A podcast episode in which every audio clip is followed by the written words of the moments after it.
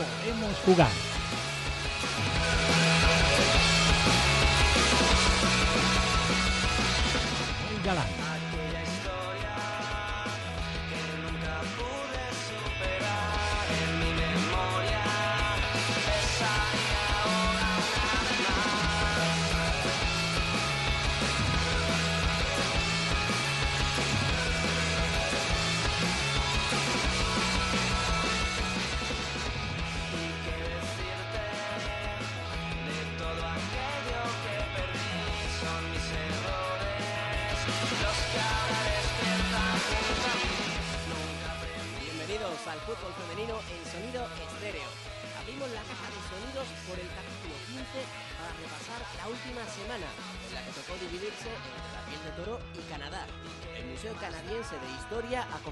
Sorteo del Mundial que se jugará el próximo verano.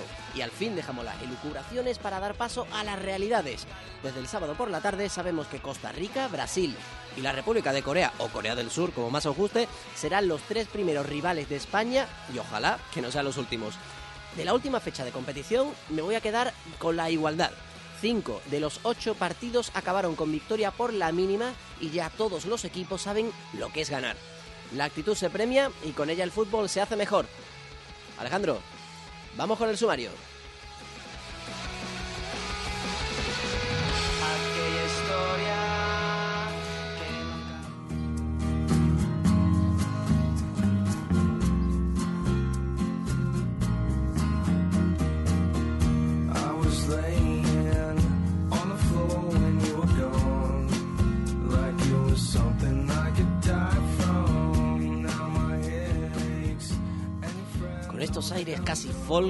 Vamos a levantar acta de la jornada 11 de Primera División. Empezamos por la zona baja de la clasificación, donde Sevilla y San Gabriel lograron sendas victorias que comprimen los últimos puestos.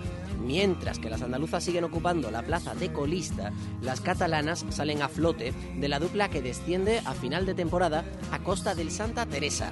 Los mismos puntos, 8, que adrianenses y extremeñas, suma el Fundación Albacete Nexus Energía. La zona más lustrosa de la tabla la ocupa el Fútbol Club Barcelona, que se impuso con rotundidad a un Athletic Club inmerso en un mes para olvidar que lo relega a la tercera plaza. Igualadas con el Valencia, por cierto. Del bache rojiblanco se aprovechó sobremanera el Atlético de Madrid, que se marchó victorioso de Asturias y queda segundo a tres unidades de las culés. La goleada de la semana estuvo en Vallecas, con repóquer del Rayo Vallecano al Transportes Alcaine. Las madrileñas se consolidan en puestos de copa, los mismos que ocupan Levante y Español, que se enfrentaron con triunfo para el bando Perico. Acechando a esos ocho queda el entonado Fundación Cajasol Sporting, que venció al Collerense. Con estos ocho partidos y el mayor de los ánimos para la selección española de fútbol sala, que está a punto de arrancar el torneo mundial de Costa Rica, vamos a empezar el programa. A un lado del micrófono y poniendo firme las teclas, hoy se estrena con nosotros Alejandro García. Y a este lado del micrófono Azul, como siempre, Manolo Galán. Empieza el programa de las reinas del deporte Rey en el Desmarque Radio. A ver qué musiquita me vas a poner por ahí para que empecemos ya con la leña.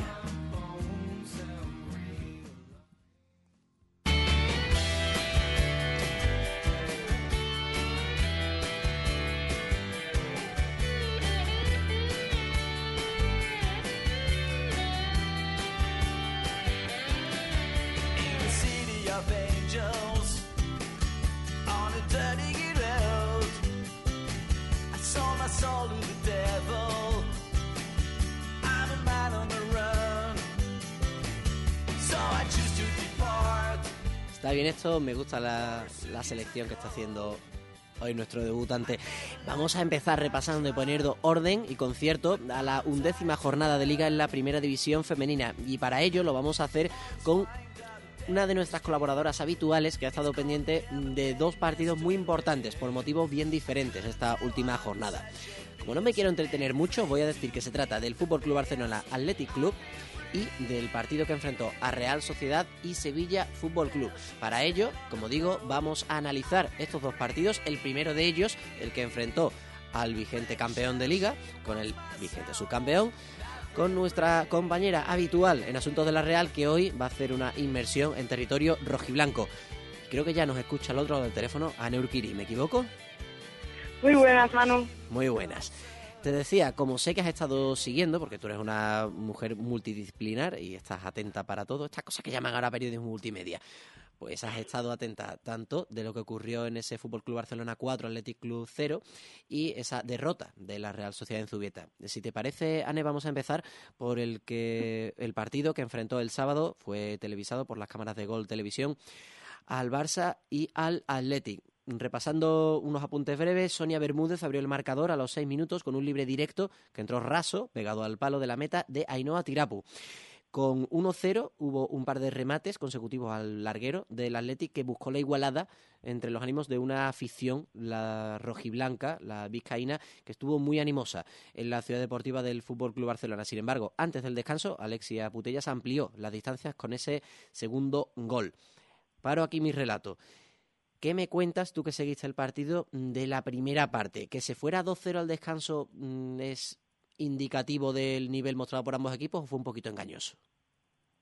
Bueno, por lo que vimos no no atendí mucho, pero el fútbol ofrecido por ambos equipos no fue no fue lo mejor y el Barcelona sabemos la facilidad que tiene de cara de cara al gol y parece que el Atleti por esa parte está agafado con el gol, que hace ya dos jornadas que no marca.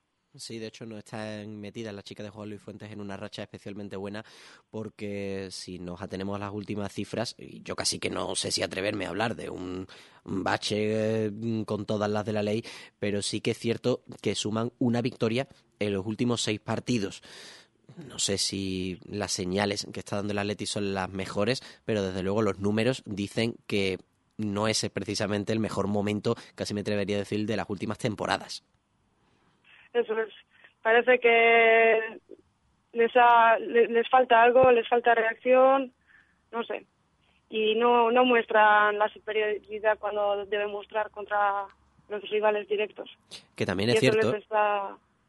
Sí, te iba a apuntar, Ane, que también es cierto que hay que contemplar que el Athletic Club este año ha perdido jugadoras importantes. Manu Lareo, que se marchó al Valencia, Joana Flaviano, de la que vamos a hablar después, está actuando en Italia, en el Torres, o por ejemplo, aunque está lesionada y no ha podido participar, de hecho, a buen seguro que si hubiera estado en condiciones hubiera disfrutado de minutos en este partido, Leire Landa, exjugadora también de la Real Sociedad, que estaba en el Athletic y que pasó al Barça en el último mercado de fichajes. Pero estábamos hablando de lo que ocurrió hasta el descanso cuando se reanudó el partido en el segundo tiempo, un lanzamiento, mm, vamos a decir, discretito de Alexia, acabó siendo una muy buena asistencia para Sonia, que hizo ese tercer gol en el minuto 55, ya quedando un cuarto de hora. Jenny Hermoso remató en el segundo palo un libre directo servido por Vicky Losada, un libre indirecto, mejor dicho, para firmar un resultado que tú que viste el partido, no sé si me lo quieras refutar, pero no sé si es injusto, pero por lo que he podido leer, porque tampoco estuve siguiendo el partido mm, con los ojos pegados al dicho, igual es un poco injusto ese 4-0. Es, es una goleada que, que igual no merecía el Athletic, pero tampoco merecía ganar. Entonces fue fue raro. Lo que pasa es que es- si no si no reaccionan y el, Bar- el Barça te mata en, una jugada y además fue raro que, defensivamente el Athletic se notó un poco insegura o cometió va- varios errores. Sí, de hecho, por ejemplo, me sorprendió es el segundo gol del Athletic de, que lo firmó en el segundo gol que encajó el Athletic, que llevó la firma de, de Alexia, en el que las centrales mm, del equipo rojiblanco, pues dicen que pudieron hacer más. Seguramente, claro, hablar también cuando se está fuera del campo es muy sencillito, pero no estuvieron especialmente acertadas, porque al fin y al cabo, pues cuando se pierde por 4-0 el resultado no es especialmente bueno. Sí que es cierto que hay que reseñar que el Atlético en la próxima jornada, que va a ser la última del año natural, la duodécima, se va a enfrentar el Lezama al Oviedo Moderno, un equipo que ha perdido esta semana y que es de suponer que tendrá las cosas difíciles porque el Lezama, aunque el Atlético esté, como decía antes, no en muy buen momento, y no sé cómo lo verás tú, Anne, pero a priori ese Atlético Oviedo moderno de la próxima jornada debería tener un resultado favorable para la chica de Luis Fuentes. Yo no, de- yo no diría tan tan fácilmente eso. El Oviedo muestra que, que en defensa en defensa es sólido y si el Atleti no marca lo, ten- lo tendrá difícil el Atleti ganar. Bueno, No sé. pues entonces tendremos que estar muy atentos a lo que ocurre. Tú desde luego lo sigues mucho más que yo y seguro que si al final acabas llevando tu razón, como no descarto en absoluto, mm, acabe yo diciendo, si es que si hablamos por Anes por algo, porque tiene la bola de cristal en la mano.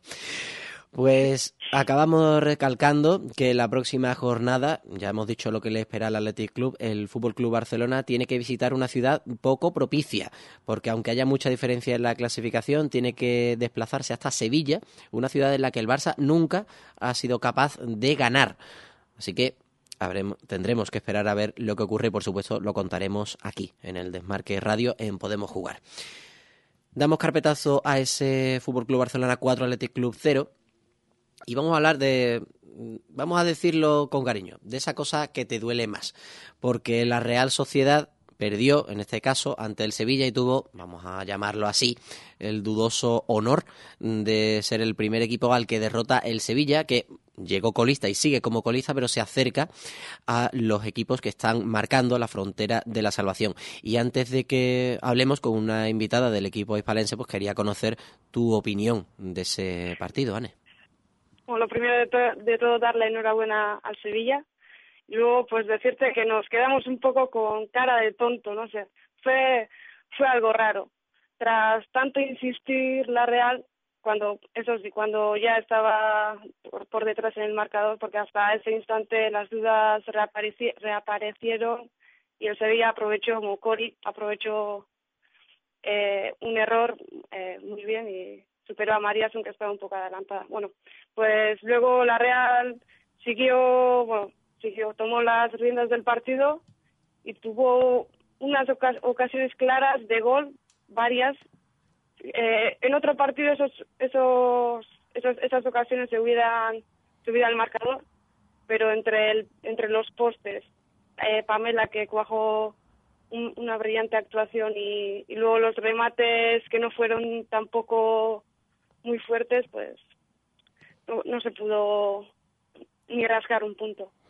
Sí, de hecho, Anne, tú que lo viste de primera mano, me sorprendió al ver el resumen que la Real Sociedad tiene a bien colgar después de los partidos que se juegan en Zubieta como eh, casi la mejor atacante de una Real Sociedad que, por cierto, mm, y de nuevo, una semana más mandamos ánimos porque conocimos la semana pasada que operaron a una de sus atacantes, a Eguzquiñe Peña, y a eso hay que sumar la baja de Mayalen Zelaya, que tampoco estaba disponible para una Gazpio, casi que Ane Vergara fue la mejor atacante porque dispuso de varias ocasiones en, en un- unos remates de cabeza que casi hubieran sido bien el primer gol del, de la Real o incluso podrían haber hecho la igualada porque al margen de eso y de lo que tú nos contabas, habría que añadir alguna acción de María Díaz y, y un remate bastante claro que salvó Pamela Tajonar, la guardameta mexicana del Sevilla, de Ainsan Encinas.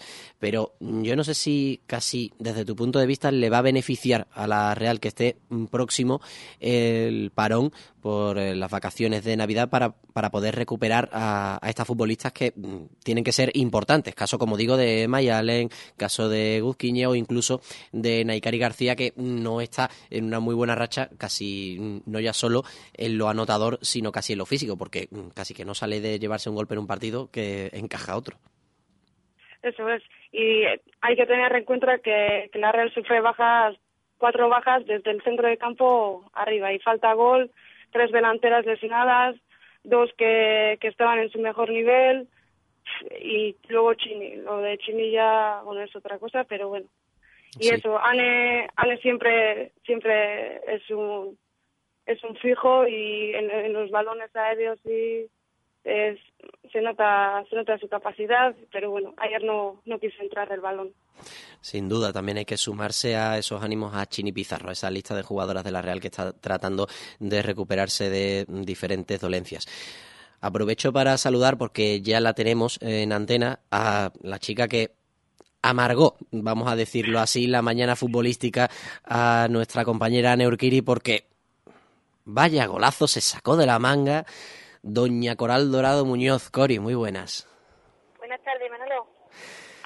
Oye, ¿cómo hiciste eso? Empalmaste una volea para quien no lo vio desde fuera del área. María Sun Quiñones no pudo hacer casi nada. Gol, tres puntos y vuelta a casa. Suena fácil, pero me imagino que hubo que sufrirlo desde dentro. Sí, la verdad verdad que fue muy complicado. Bueno, respecto al gol, no sé, llevaba todos los minutillos, los 20 minutillos estábamos jugando la vía adelantada y lo tenía claro. Primera ocasión que tuve a disparar, iba, a, iba a chutar y tuve suerte. Y entró, nada más, simplemente fue eso, suerte y entró. Bueno, Anne, si quieres decirle algo a, a nuestra invitada, adelante. No, que enhorabuena y Sí, Anne, creo no, que... decir- ¿Nos escuchas bien? decirle que Sí. sí, sí. Decirle que enhorabuena a Cori y a su equipo y que, que aguantaron bien y eso también es, de- es tiene mérito. Eso también. Bueno, mira, esta es una, de- una deportividad muy bien entendida, Cori. Sí, claro, hombre. Yo le doy las gracias y la verdad que sí. Hemos, es lo que ha dicho ella, aguantamos bien, tuvimos la suerte que nunca hemos tenido y los palos también nos ayudaron. Pamela estuvo espectacular y bueno, y ya está, nos llevamos los tres puntitos, le doy las gracias y nosotros nuestra liga empieza la segunda vuelta y esperemos sacar muchos más puntitos. También le deseo mucha suerte a ella. Sí, desde luego es interesante el hecho de que al menos, ya que ha costado tanto, parece que pudiera arrancar el Sevilla definitivamente, que incluso una de las cosas que te tengo que preguntar, Cori, parece que se os está dando mejor los partidos fuera de casa que en casa, pero al menos vais a acabar el año con las buenas sensaciones de haber sumado ya la primera victoria, menos presión para, para el equipo, supongo. Exacto, sí, tú lo has dicho. Eh, los tres puntos es fundamental, es un punto de inflexión nuevo. Habíamos entrado en una dinámica de derrota y no era bueno. Y entonces ahora ya con los tres puntitos, la motivación, las ganas de que llegue el domingo para que empiece a rodar el balón es fundamental y el equipo va a salir por todas. Y bueno, y empezaremos después de Santa Teresa una segunda vuelta que vamos a dar todo.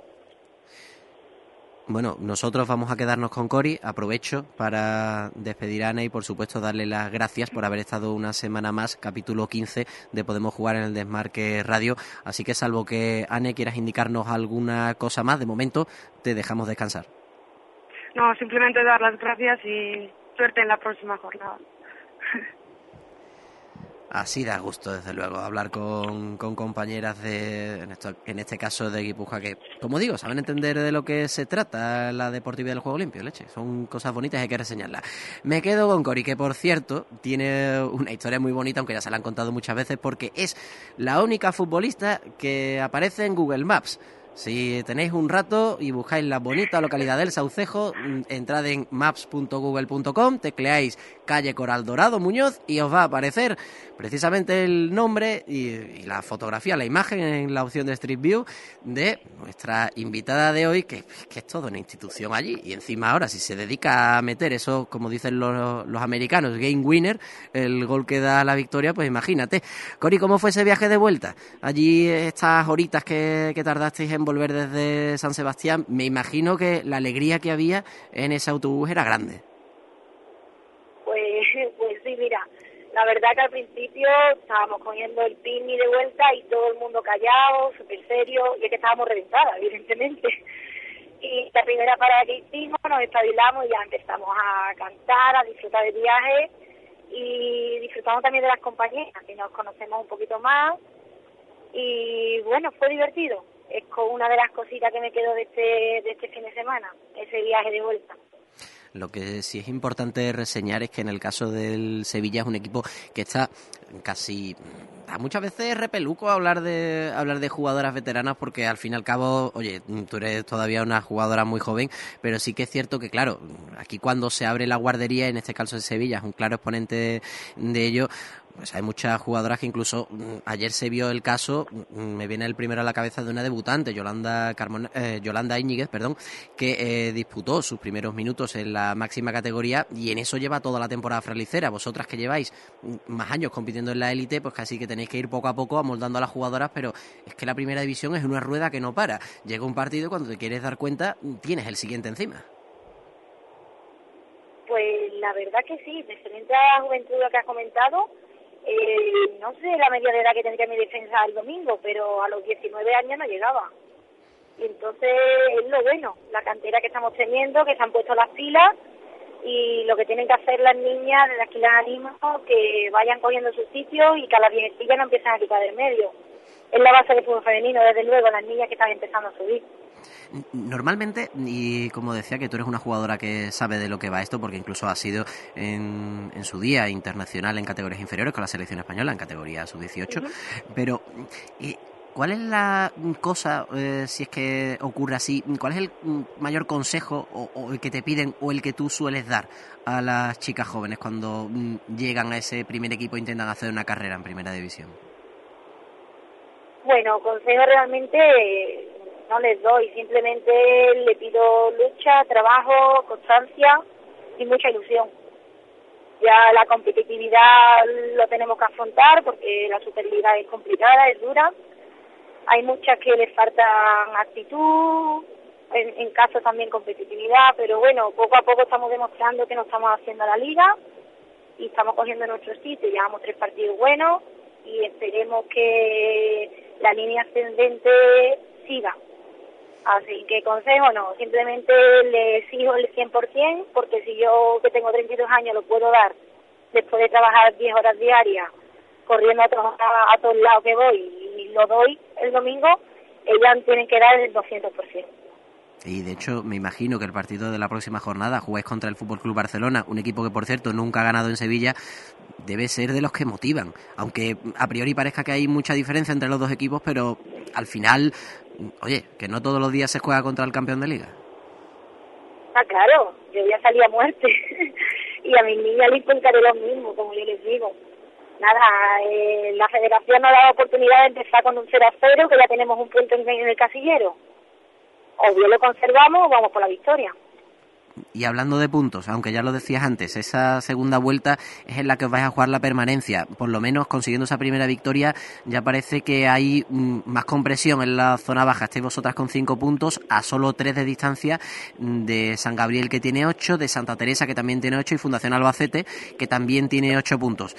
Me imagino que con esa primera victoria ya casi que solo falta mm, empezar a sumar con más regularidad de tres en tres para mm, decir, señores, que si alguien se pensaba que, que el Sevilla estaba muerto, le queda mucha vida.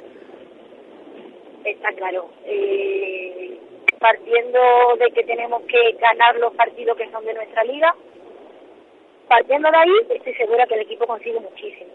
Y después, si podemos rascar algún puntito de algún equipo grande, pues, pues mucho mejor. Pero lo que tenemos que ganar son los partidos claves. Y ahí no nos podemos achantar, tanto en casa como fuera. Ganando nuestros partidos claves, estamos salvadas seguro. Bueno, y ya que te lo he dicho antes, no nos vamos a quedar con la curiosidad. Vamos a ver, ¿cómo es esto de tener una calle? Oye, tío. ¿No me gusta hablar de esas cosas? Que, Pues mira, ¿cómo, surgió? ¿Cómo surgió el asunto? Es que no lo tienes que contar, que, que nos está escuchando todo el mundo y dice, pero de verdad, Ya, ¿ha dicho en serio lo de la calle? Es que algo habrás hecho para que te, para que tenerla a tu nombre. Pues no, nada, cuando debuté con la selección de 19 jugando el europeo, pues mi pueblo mm, me puso una calle a mi nombre y poco más. y poco más, y poco más. Yo orgullosísima de pertenecer a los Saucejo. Camino de los Saucejo voy ahora mismo, así que a disfrutar a mi familia mi día libre. Y orgullosa de ser allí y, y nada, que cuando quieran ir a mi calle, pues está al lado del bar y se tomen una cerveza allí.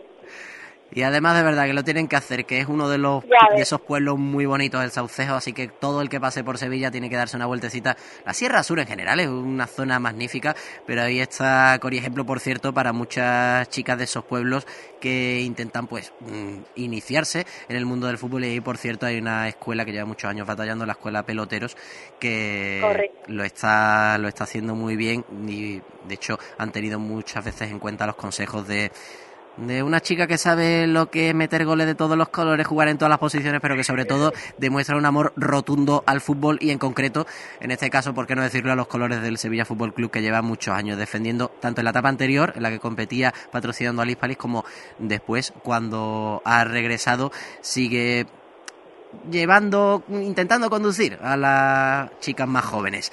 Cori, muchas gracias por estar con nosotros en el Desmarque Radio. Muchas gracias. Solamente decirte una cosita, que no es el hecho de que yo haya marcado el gol.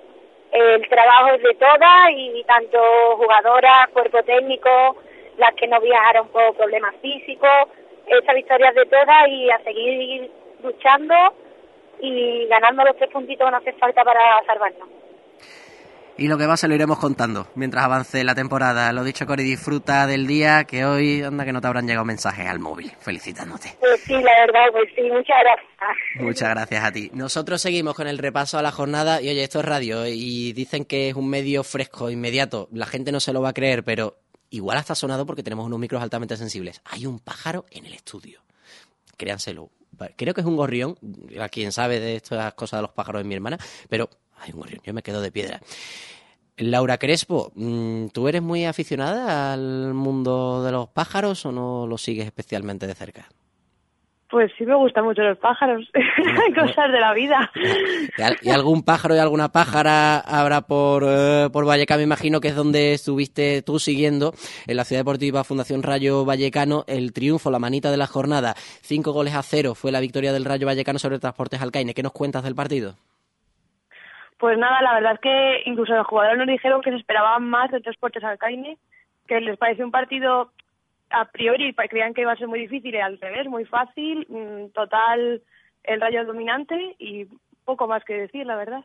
Bueno, vamos a, como decíamos al principio, vamos a levantar acta y digamos que fue Jade, Jade Ball, la que abrió el marcador en un sábado por la tarde que nos dejó, desde luego, muy buen recuerdo para el Transportes Alcaine. Patri Mascaró, que hace poco, escuchamos en esta sintonía, hizo el segundo gol antes, un poquito antes del final del primer tiempo.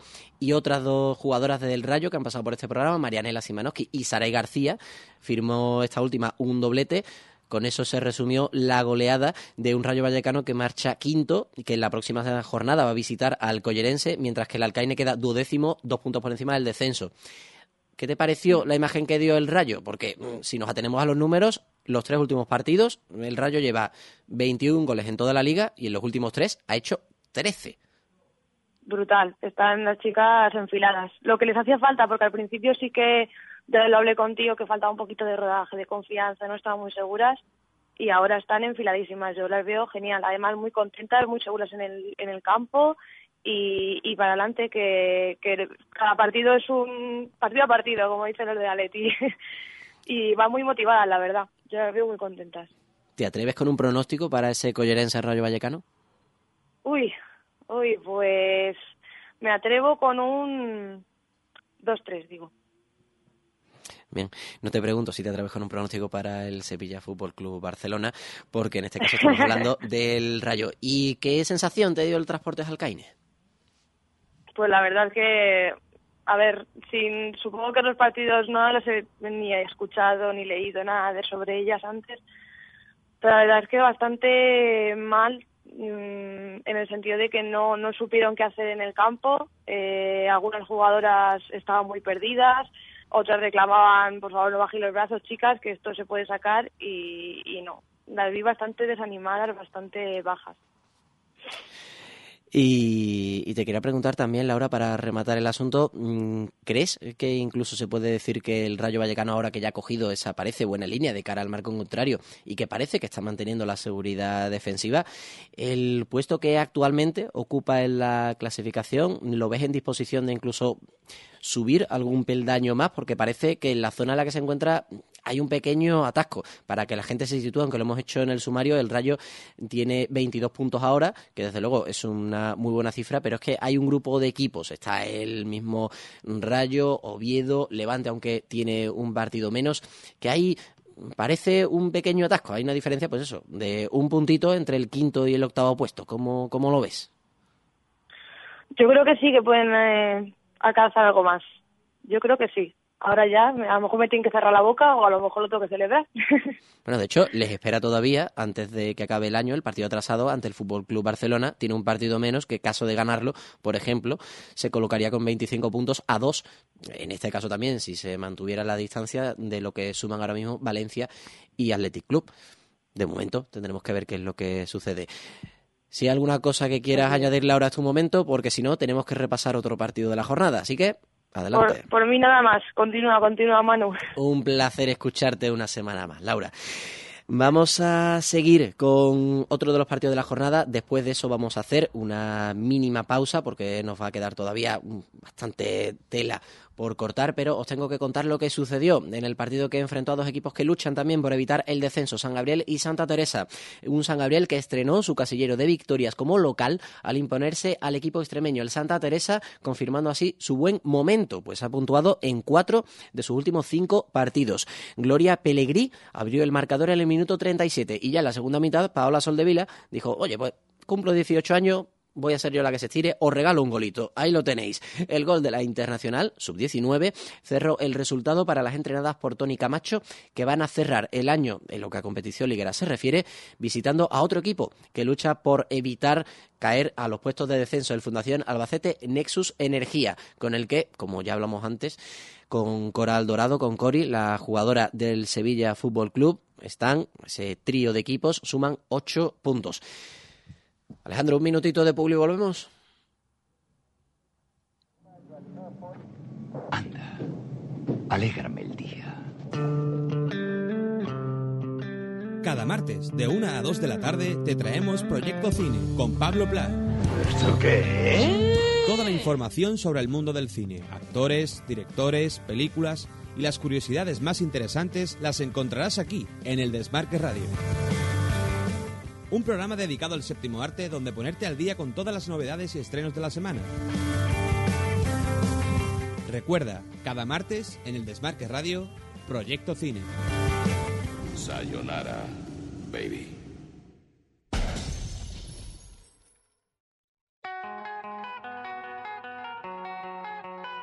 ¿Qué tienen en común el fútbol, el golf, la caza, el cine o los toros? Que todo puedes escucharlo en el desmarqueradio.com. Resúmenes y polémicas acompañado de los mejores comentarios. Vente con nosotros a eldesmarqueradio.com.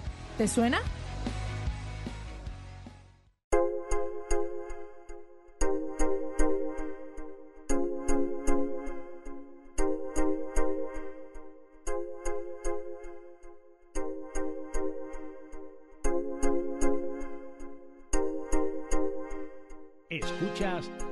Jugar con Manuel Galán.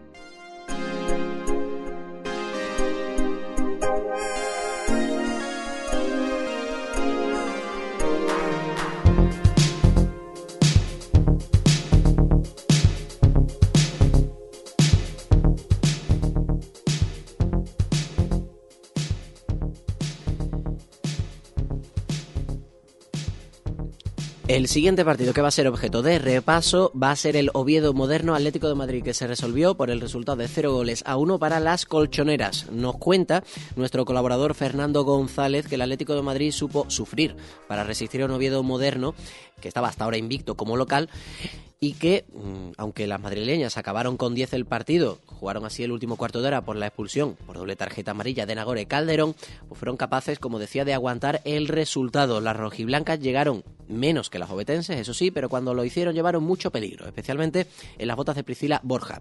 El gol que dio los tres puntos al Atlético Madrid fue obra de Ángela Sosa, la jugadora sevillana. Por el bando asturiano, Irene del Río, Lucía García e Isabel Corte y Sina intentaron a lo largo del partido superar a la guardameta también hispalense del Atlético de Madrid, Lola Gallardo, que sin embargo fue un muro en este caso y llevó, vamos a que se entienda el paralelismo, fue un muro que llevó las lamentaciones de las jugadoras de Emilio Cañedo. Emilio Cañedo, por cierto, que está recuperándose de una operación que se tuvo que hacer, estuvo en el banquillo, pero creo que ha sido de, de cadera, me parece, igual me estoy equivocando, si es así que me perdonen, pero anda recuperándose y no estaba al 100%, pero aún así estuvo al pie del cañón en el banquillo siguiendo las evoluciones de sus jugadoras. 22 puntos suma el Oviedo Moderno, empatadas con el Rayo Vallecano, ya lo decíamos cuando hablamos con Laura Crespo, mientras que el Atlético de Madrid fue el equipo más beneficiado del tropiezo del Athletic Club, de tal forma que las de Miguel Ángel Sopuerto ocupan ahora mismo la segunda plaza, a tres puntos del Barcelona, 33 puntos para el Barça, 30 para el Atlético de Madrid. Y otro de los equipos que está arriba, y en este caso empatado a puntos con el Athletic Club, es el Valencia, que le ganó 1-0 al Fundación Albacete Nexus Energía. Yo os podría contar lo que sucedió, pero mejor si lo hace alguien que aparte de tener una voz casi mucho más melodiosa que la mía, lo estuvo siguiendo de cerca. Amelia Bonel, muy buenas. Hola, muy buenas. Victoria del Valencia, 1-0. Parece que se retoma esa buena racha. Gol de Carol Férez. ¿Qué nos cuentas del partido? Pues sí, victoria de nuevo para el Valencia. eh, que venía de perder sus dos últimos partidos y debía ganar contra el Albacete si no quería descolgarse ya de, lo, de los puestos de arriba. El partido, aun habiéndolo ganado, estuvo muy reñido y aunque el Valencia fue el claro dominador del encuentro, el Albacete por su parte pues utilizaba a Alba y, y, a Marina sobre todo por la banda para crear los ataques de peligro. Si bien es cierto que la defensa del Valencia estuvo muy bien y que el conjunto en general se movió como como un bloque muy unido, ayudándose unas a otras de las contras del Alba y que el Valencia pues lo intentó de la mano de Manuela, de Manuela, perdón. Esta vez eh, Maripaz descansaba por unas molestias, pero la que consiguió finalmente el tanto, como bien has dicho, fue Carol, con la asistencia de Anita, que yo creo que se, que se resarcía de haber fallado anteriormente un gol casi cantado con la portería vacía. Al final, pues eso, victoria del Valencia y que le coloca tercero. Sí, de hecho fue una ocasión que pudimos ver también, en este caso gracias a los resúmenes que cuelga el Valencia Club de Fútbol en su página web, a través de sus canales oficiales. Esa ocasión que marró Anita, Anita Amo en la segunda mitad, pero también hay que hacer notar dos ocasiones muy buenas que tuvo el equipo de Cristian Toro en la primera parte. A punto, se las apuntó a Claudia Zornoza y a Paula Nicard. Y Alba Redondo fue la que tuvo, digamos, la mejor para el cuadro manchego. Pero sí que te quería preguntar, en la, una vez terminado el partido pudimos escuchar como Cristian Toro se refería a que había tenido que decirle en el descanso a sus jugadoras que, que había que quitarse esa mochila, ese peso que llevaban encima y al menos lo que se daba a entender es que en la segunda parte el Valencia mostró una imagen mejor que en la primera. No sé si tú coincides con esta lectura. Pues sí, así es. La verdad que el Valencia en los últimos partidos, bueno, no solo por la derrota, sino que se le ha visto que ha cambiado un poco el juego. Yo, pues, prefiero pensar que es por las bajas que ha tenido. También, pues, estos dos últimos partidos se ha cambiado también la portera. Maripaz también eh, tampoco ha estado. Luego la baja de Arancha, que es una baja, pues, que, como sabes, de mucha experiencia. Entonces el Valencia eh, lo que consiguió era hacer un bloque de, donde juntaba experiencia y, y, calidad con la juventud y el desparpajo que, que, suelen tener las jóvenes. Y claro, tener tantas bajas yo creo que, que se debe a eso. Sí, de hecho no le ha, no ha salido muy favorecido últimamente al Valencia hasta el punto que no sé si este año se va a regalar por la capital del Turia, eh, el juego este ya un poco antiguo de operación, porque hay más de una jugadora que la pobrecita casi que no está ganando dinero para vendas y por supuesto estamos esperando lo mejor para ellas y que se recuperen. Amelia, tengo que preguntarte Pues dos cosas más de cara a la próxima jornada, que insisto mucho en eso porque va a ser la última antes de que se cierre el año natural en lo futbolístico, nada menos que con un derby eh, de la ciudad del Turia van a jugar Levante y Valencia, dos de los equipos que están en la nobleza de la clasificación, en este caso por encima el Valencia, y además se va a poder ver por las cámaras de Gol Televisión. ¿Cómo crees que, quién crees que llega mejor al partido? Pues la verdad no sabría decirte muy bien porque yo creo que llegan bastante igualados este año. Eh, aunque el Valencia esté en el tercer puesto y el Levante ocupe el séptimo, no quiere decir nada, porque como hemos visto, el Valencia los últimos dos partidos los los perdió, un partido contra el Santa Teresa, un partido que a lo mejor debían haber ganado para, para seguir contra Atlético Madrid y Barcelona. Entonces yo creo que llegan muy igualados. Eh, de todas formas, pues es, como bien has dicho, una de las jornadas para más esperadas y más bonitas para el fútbol valenciano. Las chicas del Valencia están muy motivadas, tienen muchas ganas de jugar el derby contra el Levante, hacer un buen partido para volver a recuperar las sensaciones de, del principio de temporada que dejaron, seguir con la racha que habían mantenido hasta ahora y sobre todo pues porque sería vencer al eterno rival. Además, un partido, el derby valenciano, que la temporada pasada, cuando fue el Valencia quien actuó como local, se jugó en el campo principal de la Ciudad Deportiva Ginkgo Solar, la Ciudad Deportiva de Paterna del Valencia, en el estadio Antonio Puchades. No sé si será allí donde se disputará el partido, pero en cualquier caso se registró una muy buena entrada y desde luego cabe esperar que la respuesta sea, si no mayor, si por lo menos la misma, porque ya sería una muy buena noticia para el fútbol femenino, tanto valenciano como español, que Valencia Levante sean capaces de convocar a una cantidad de público tan importante. Creo que el año pasado fueron en torno a 1.000, 1.200 personas las que acudieron a ese encuentro. Que lo vamos a contar, por cierto, la próxima semana con Amelia Bonel, que siempre es un placer hablar contigo. Pero de momento, esta semana ya te dejamos descansar. Muchas gracias por estar con nosotros en el Desmarque Radio. No, muchísimas gracias a vosotros.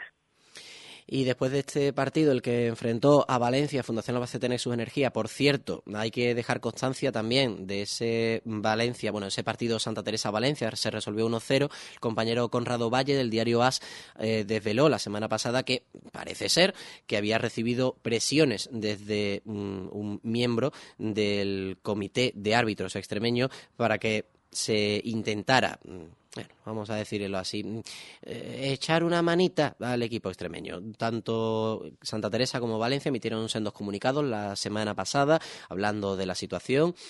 No sabemos en qué va a quedar, pero nosotros por lo menos dejamos constancia de que eso fue lo que ocurrió en ese partido que generó mm, cierta polémica porque el penalti pues hubo hubo varios, vamos a decirlo así, mm, disparidad de criterios, aunque hubo una mayoría que no acaba de creerse que eso fuera penalti, nosotros lo reflejamos. Y lo que vamos a hacer, porque todavía nos quedan dos partidos por repasar, es eh, mirar lo que sucedió, llevar un ojo al español Levante. Por eso vamos a contactar con nuestro compañero Carlos, Carlos Belmar, que nos va a contar lo que sucedió en ese partido. Ya sabéis que él es la voz autorizada en el Desmarque Radio cuando se trata de hablar del Real Club Deportivo Español. Además, un español que está en una buena dinámica y que consiguió sacar tres puntos ante el equipo Granota, el entrenado por Antonio Contreras. Un muy buen gol de Anair Lomba, de Lombi, que culminó una acción individual a los siete, a siete minutos de que acabara el partido. Pero mejor que yo lo va a contar Carlos, ¿a que sí? Pues sí, Manuel, buenos días, ¿cómo estamos? Y me dice que sí, el tío. Pues encantado de escucharte, hombre, y que nos cuentes lo que sucedió en ese partido, esa victoria, muy buen triunfo del español. Pues sí, un partido muy importante para el equipo Perico, que se saltó con la victoria, como bien contabas. Un partido tremendamente físico, en el que ninguno de los dos equipos quiso cometer ningún error. Comenzó bastante igualado, un español que tuvo la primera a los siete minutos eh, de Bárbara, un pase de Lombi que desafortunadamente para el español Bárbara tiró elevado. A partir de ahí fue un levante que puso una marcha más y a punto estuvo de meter Olga eh, primero, pero Irina en una intervención prodigiosa se un pie a último momento y la pelota salió a, córner. Después, eh, por el paso de vestuarios, el español eh, quiso dar un paso al frente y despertó. Y en ese momento eh, parecía que el español buscaba un poco más la portería de Sandra Paños, pero las, las defensas se imponían. Dos equipos que jugaron muy serios defensivamente y solo una genialidad de Anair Lombi, Lombasto en San Adrián, eh, puso el gol, como tú bien comentabas, el gol de la victoria para el español, que respira un poco más, se, se junta todavía más a las posiciones de, de delante de la clasificación y en resumen, como bien decías, un partido muy bueno y, que se llevaron los tres puntos el español. Desde luego que no se estará especialmente contento, me supongo. Será el Levante que encadena cinco jornadas sin ganar y el español que la próxima jornada va a tener que medirse nada menos que al Atlético de Madrid, en este caso en la Ciudad Deportiva de Majadahonda, en el Cerro del Espino.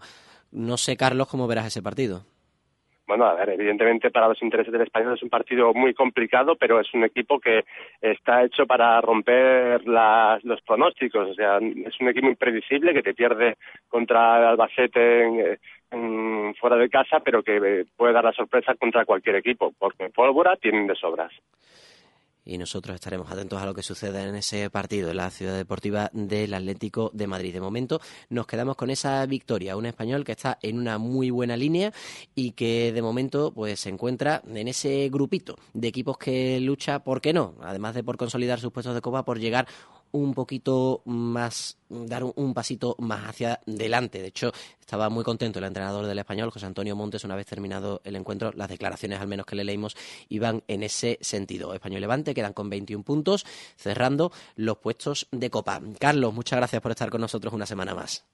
A ti, que vaya muy bien y nos hablamos cuando lo antes posible y siempre es un gusto. Nos queda un partido por repasar que fue la victoria por dos goles a uno del Fundación Cajasol Sporting ante el Collerense. Un partido en el que el protagonismo lo tuvo, para lo bueno y para lo malo, la brasileña Joyce Magallanes. ¿Por qué? Porque anotó el primer gol de su equipo a los seis minutos, pero por desgracia tuvo que dejar el campo a la media hora de partido. Un choque le provocó un corte que la mandó a un centro hospitalario, recibió varios puntos de sutura, pero por suerte no ha tenido mayores consecuencias. El collerense que empató gracias a Anita Campos y el equipo onubense se hizo con los tres puntos merced a un penalti que anotó la jugadora que nos escucha ahora, al otro lado de la línea telefónica. Patrick Gavira, muy buenas. Hola, buenas. Buenas tardes. Y me imagino que, aunque ya te estás especializando en lanzar penaltis, pero mm, oye, que hay que tener la sangre fría para colarlo y echarle una manita a un Fundación Cajasol Sporting que está asomándose cada vez más a los puestos de copa la verdad es que la verdad nos estamos afianzando un poquito más el equipo y, y poquito a poco estamos entrando en esa en esa racha positiva que el equipo pues, le hacía le hacía falta. Sí, de hecho, ahora mismo ocupáis la novela plaza, estáis a tres puntos del equipo que os antecede en la clasificación y parece que estáis enganchando pues eso, una muy buena racha. De hecho, son ya cinco jornadas sin conocer la derrota. Sí, exactamente. Ya una vez que entra una dinámica positiva, pues el equipo la verdad que lo, lo agradece y siempre pues intentamos mirar un poco más más arriba y estar pendiente pues de esos partidos que estás comentando tú anteriormente e intentar meternos en esa ocho plaza que, que estamos deseando, la verdad. Porque siendo realistas, el objetivo del Sporting tiene que ser la permanencia o la Copa. Desde un principio siempre la, la permanencia, pero luego ya siempre aspiramos a, por lo menos meternos en- entre la- las ocho primeras y sobre todo mejorarnos cada año, ¿no? Y si el año pasado lo, lo conseguimos, ¿por qué no lo vamos a hacer este año? Lo que sí al menos estáis consiguiendo es acabar el año en muy buen nivel y en la próxima jornada, que va a ser, estoy insistiendo mucho en esto, la última, antes de que acabe el año, tenéis una visita a Extremadura. Vais a jugar contra el Santa Teresa, que no sé, ¿cómo, cómo ves ese partido? Pues nosotros siempre lo para nosotros todos los partidos son, son complicados porque todos los equipos en esta categoría te juegan siempre de tú a tú, ¿no? Y sobre todo en Santa Teresa y en su casa es muy, es muy fuerte porque se siente se siente cómodo y sabemos que va a ser un partido complicado que porque ningún equipo te regala nada, evidentemente. Desde luego que sí, aunque lo que tampoco os está regalando, o bueno, a ti en este caso casi es ese acierto que estás teniendo en los lanzamientos del punto de penalti, que no sé si es que ya mm, los entrenas o prefieres guardarte la suerte para solamente los partidos, porque, chicas, que no fallas, verte a ti fallar es muy raro. Bueno, sí, entrenamos algunos, algunas veces le tiramos a nuestras porteras Sara y, Nazaret, pero bueno, ellos ya nos conocen la verdad y siempre, casi siempre nos lo paran en los entrenamientos. Pero Y- bueno, sí. Ahí también hay más otras compañeras que también lo, lo, vaya, lo pueden tirar y de hecho han tirado penalti que no, entre nosotras mismas hablamos y no, no hay problema para decidir quién los tira. Y, y otro detalle del partido, mm, Joyce, ¿cómo se encuentra? Pues la verdad que está, para, para lo que se hizo, ella es una chavala fuerte y está, ella está bien, vaya, no, ni se mareó, ni estaba asustada, ni, ella salió del campo y dijo, ponerme una venda que yo quiero seguir, pero que va. ¿Es de goma? Un poco, un poco, un poco abierta la, la, la brecha, pero ella súper entera, vaya. ¿Será que es de goma? ¿Será que es de goma? Pues, oye, una, una cosa que es que no me puedo resistir a preguntarte. Vamos a ver, tú que aparte de tu faceta como futbolista tienes una... un- estás también eh, formándote a nivel académico y encima, es que la gente lo tiene que saber, vienes de, una familia que esto del deporte le suena, aunque yo no sé realmente, con el antecedente de, de volei playa que tienes en la familia, cómo tú acabaste en el fútbol.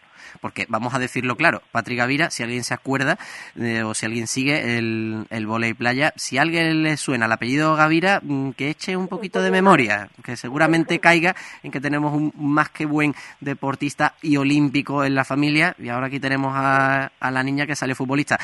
Cuéntame, ¿cómo, mm, ¿cómo acabaste pegándole patadas al balón cuando el hermano le está pegando al volei? La verdad que es que no sé cómo acabé, sino yo empecé porque los dos siempre estábamos, vaya, tenemos un restaurante allí en la familia y al lado hay un campo de fútbol y siempre los dos desde pequeños jugábamos fútbol juntos. Lo que pasa que luego, pues, es verdad que empezamos a jugar voleibol y ya él en, en verano fue cuando empezó a, a jugar voliplaya y vaya, yo también he hecho mi rato y he jugado mucho voliplaya también. Pero finalmente pues, decidí el fútbol porque es que desde chica desde chica me gustó y, y hasta hace tres años por ahí que volví, pues decidí el fútbol, pero, pero vaya, mi hermano está en otro nivel. Bueno, su hermano, vamos a decirlo ya para quien no haya caído, Adrián Gavira, que ha estado haciendo durante, durante mucho tiempo, bueno, lo sigue haciendo, dúo con Pablo Herrera, son uno de nuestros deportistas, en este caso, de, de vole playa más importantes, y mm, de hecho, pues ha, ha tenido unos resultados tremendos. Es que cualquiera, yo no me voy a poner a leer lo que aparece en la Wikipedia, pero mm, tiene medallas en casa que prácticamente no le caben. Pero lo que sí es cierto es que me parece a mí que si en cualquier momento alguien le da por visitar Cádiz en verano, se puede encontrar a la jugadora del Fundación Caso Sportiva, en este caso, mm, haciendo algún saque en alguna de esas redes que hay instaladas. Por ejemplo, se me ocurren en esa maravillosa De hecho, vaya, en, en algún partido me ha dado por, por saltar y hacer como si fuera un bloqueo y llevarme el balón con la mano y digo, pero vamos, ¿y ¿qué estoy haciendo?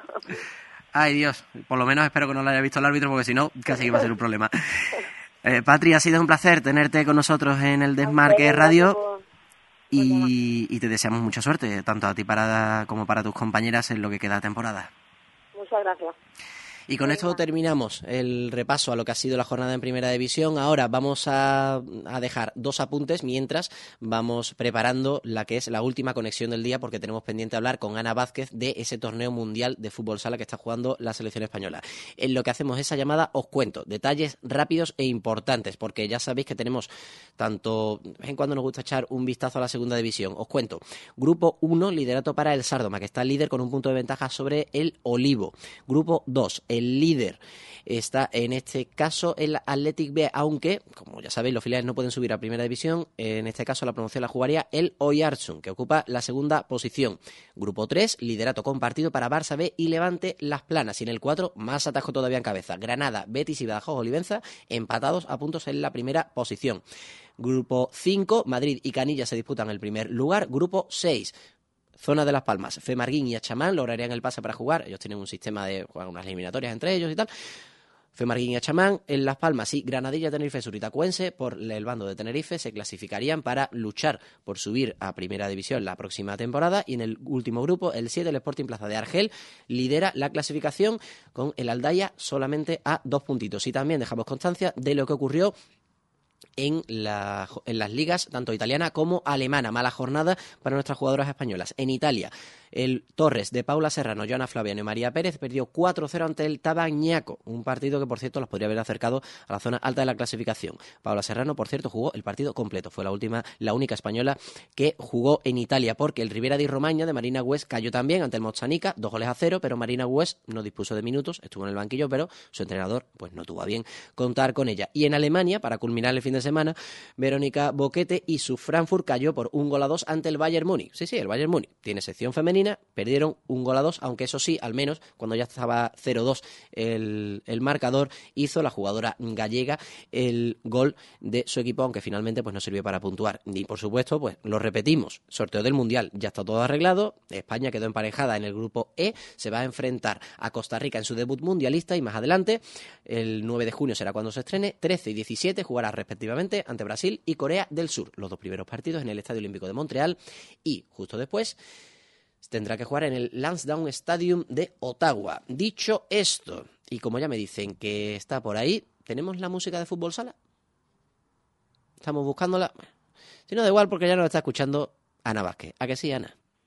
Sí, hola, buenos días, hermano. ¿Qué tal? Vamos a sumarnos a esos ánimos para la selección de fútbol sala. Mm, Tenemos que hacer notar que se han producido varios cambios en la convocatoria. Mm, Por desgracia, esto no nos gusta, pero ha habido jugadoras que han sido bajas por lesión en la lista de José Venancio López.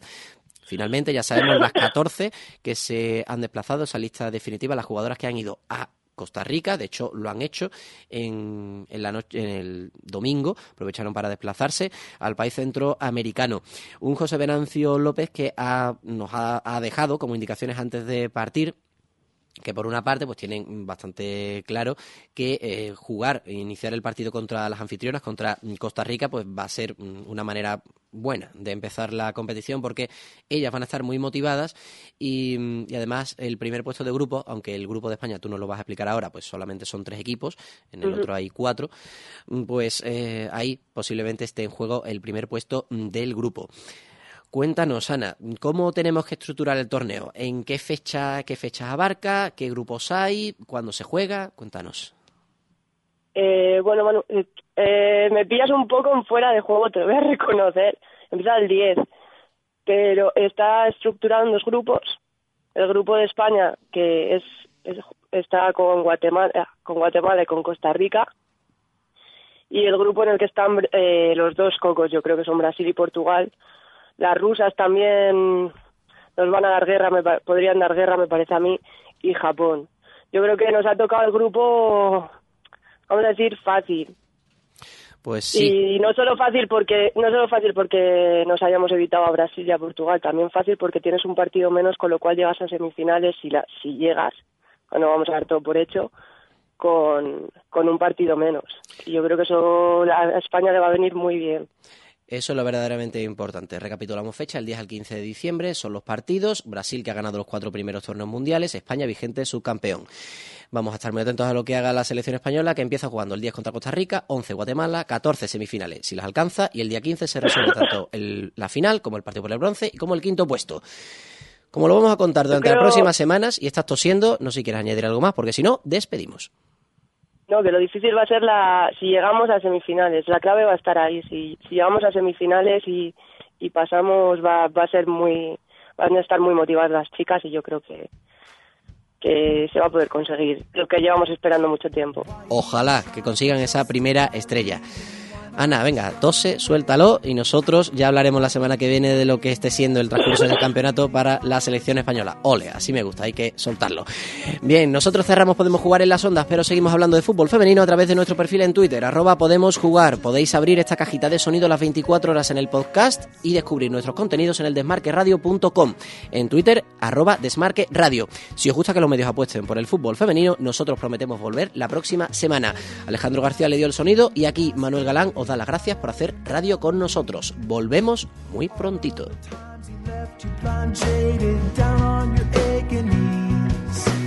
Why won't you